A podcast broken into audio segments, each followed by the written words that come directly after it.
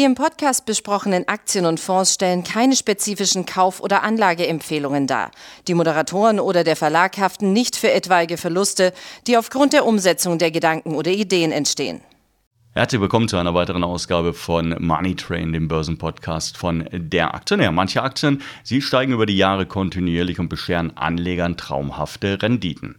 Und wir fragen uns natürlich, was macht die Unternehmen hinter diesen Over-the-Top-Performern so besonders? Was zeichnet sie aus? Und in der Reihe links unten, rechts oben nimmt der Money Train jede Woche eine dieser außergewöhnlichen Aktien unter die Lupe. Und in der aktuellen Folge ist es äh, der US-Datenbank-Riese Oracle. Nach Microsoft der zweitgrößte, der zweitgrößte unabhängige Softwareentwickler weltweit. Ich habe es gerade gesagt, es ist nur, nur die Nummer äh, zwei weltweit und jahrelang schipperte Oracle eigentlich so im, im Windschatten von äh, Microsoft nach oben. Aber das Unternehmen hat durchaus einiges zu bieten, äh, was man als Anleger da etwas genauer untersuchen sollte. Und unter anderem äh, ist das der Gründer des Unternehmens, nämlich Larry Ellison, mittlerweile ein Mann von 79 Jahren. Er ist auch nicht mehr aktiv im Unternehmen, aber er hat dieses Unternehmen äh, natürlich äh, geprägt. Und es gibt unzählige Anekdoten, ähm, die vor allen Dingen in diese Richtung zielen, dass Larry Ellison ja eher so der Bad Guy im Silicon Valley gewesen sei. Und dazu kommen wir gleich später noch. Da gehen wir noch ein bisschen genauer drauf ein, denn es ist letztendlich die DNA, die sich auch in Oracle verbirgt. Schauen wir zunächst einmal auf die Langfrist-Performance der Aktie dann äh, arbeiten wir uns einfach hier ein bisschen weiter vor. Also zunächst einmal seit 2003 hat die Aktie inklusive Dividende um 1036 Prozent zulegen können. Das entspricht einem durchschnittlichen, einer durchschnittlichen jährlichen äh, Steigerung von 12,9 Prozent. Das ist ein sehr, sehr ordentlicher Wert, wenn man das mit jetzt beispielsweise mit dem S&P 500 vergleicht. Der bringt es im selben Zeitraum auf 9,9 Prozent. Also 12,9 ist da schon wirklich eine ordentliche Hausnummer. Wir hatten zwar auch Werte schon dabei, da waren es 20 oder 25 Prozent. Aber die Wahrscheinlichkeit, äh, so einen Überperformer dann tatsächlich mal im Depot zu haben, die ist auch eher äh, gering. Also von daher, diese 12,9 Prozent, wer die drin hat, der konnte ordentlich Kasse machen in den letzten Jahren und der wird sich ganz bestimmt nicht beschweren. Was sind die Wow-Faktoren bei Oracle? Na, zunächst einmal der Umsatz. Der wurde in den letzten 20 Jahren von 9,5 Milliarden auf 50 Milliarden Dollar verfünffacht. Und wichtig für ein gutes Unternehmen und für eine, ja, auch für eine gute Performance der Aktie letztendlich essentiell ist natürlich, dass nicht nur der Umsatz steigt, sondern am besten die Gewinne auch. Und zwar nicht nur schritthaltend, sondern überproportional. Und das ist bei Oracle ebenfalls der Fall. Die sind nämlich von 2,3 auf zuletzt 15,2 Milliarden Dollar um den Faktor 7 gestiegen. Eine hohe Nettomarge von über 20 Prozent, teilweise 25 Prozent, die Oracle aufweist. Das bedeutet, für jeden Dollar Umsatz, der bei Oracle in die Kassen reinläuft, macht der Konzern am Ende um die 25 Cent Nettogewinn. Zu den Top-Kunden des Unternehmens zählen Netflix, eBay, aber auch Airbnb und äh, die US-Tochter von äh, TikTok. Ja, was macht Oracle so besonders? Ich habe ja gerade gesagt, es geht viel um den Gründer des Unternehmens, es geht viel um Larry Ellison und auch die wie ich gerade erwähnt hatte, es gibt unzählige Anekdoten und meistens ist er so ein bisschen der Bad Guy. Also, er ist natürlich aggressiv gewesen und richtig ist, er war Kampfsportler. Er wurde tatsächlich sogar in den USA als, also im Silicon Valley, als Samurai-Krieger des Silicon Valley bezeichnet.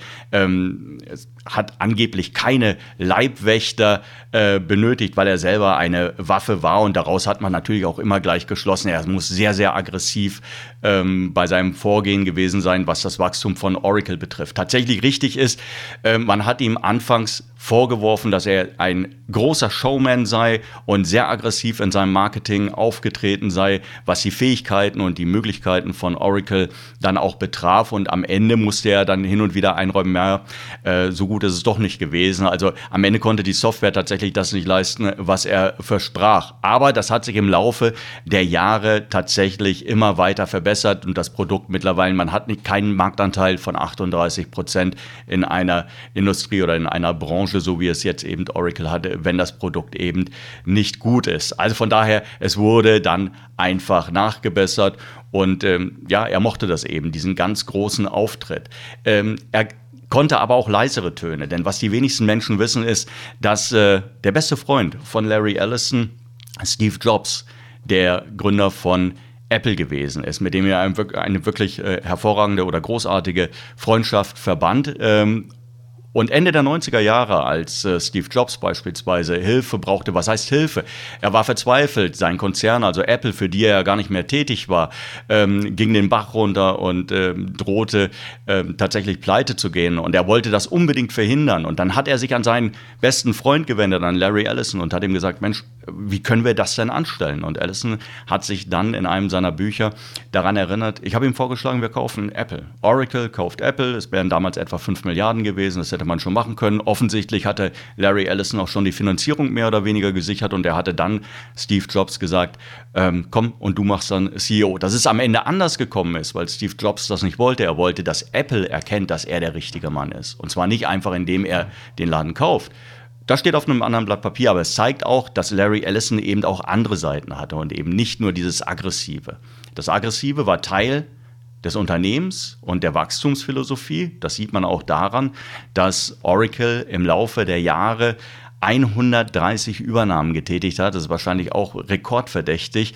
90 Milliarden Dollar wurden dafür ausgegeben und weitere 83 Beteiligungen wurden vorgenommen. Sie dürfen aber auch eins nicht vergessen. Es gibt heutzutage und meines Wissens nach überhaupt nicht, gibt es nicht ein Unternehmen, das so hervorragend in der Lage ist, Zukäufe in den eigenen Konzernen, in die eigene Struktur zu überführen und zu integrieren, wie es Oracle in den vergangenen Jahren gemacht hat.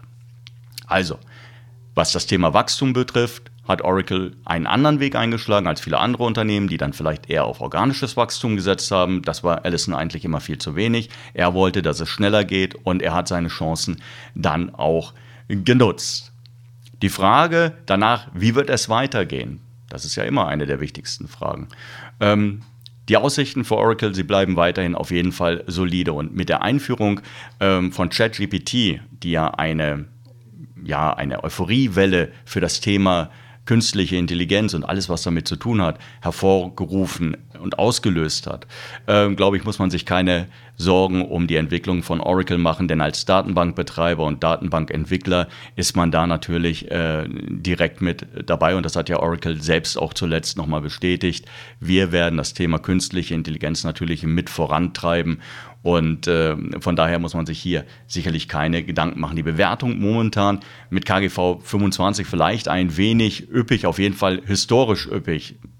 Teuer war Oracle in den seltensten Fällen und das hatte damit zu tun, dass normalerweise eben Microsoft oben in den, als Headliner fungiert hat, auch in den Finanzmedien und Oracle ist irgendwie unten drunter durchgeschwommen oder war dann eher so im, im Schatten verborgen. Aber nichtsdestotrotz, man kann dann natürlich auch durchaus sagen, jetzt warten wir mal eine kleinere Korrektur ab dass Oracle momentan gute Geschäfte macht. Das steht außer Zweifel. Zuletzt wurden hervorragende Zahlen gemeldet, ein ordentlicher Ausblick gegeben. Und wie gesagt, das Thema KI verschafft dem Konzern natürlich weitere, äh, weiteres Umsatz und damit auch Wachstumspotenzial. So, das sei es eigentlich schon wieder gewesen äh, für links unten, rechts oben. Relativ knappe Nummer mit Oracle, aber eine Aktie, die Sie auf jeden Fall auf dem Schirm haben äh, sollten. Und wenn sie hier ein bisschen zurückkommt, dann können Sie sich ein paar Stück äh, sicherlich äh, ohne Sorgen auch ins Depot reinlegen. Wie gesagt, die Bewertung momentan ein bisschen ähm, höher als üblich, aber das gilt ja für viele Werte aus dem Bereich und da muss man eben ein bisschen Geduld mit sich bringen. Also mitbringen. Das heißt von meiner Seite gewesen. Ich wünsche Ihnen noch eine schöne Woche. Bis dahin. Tschüss.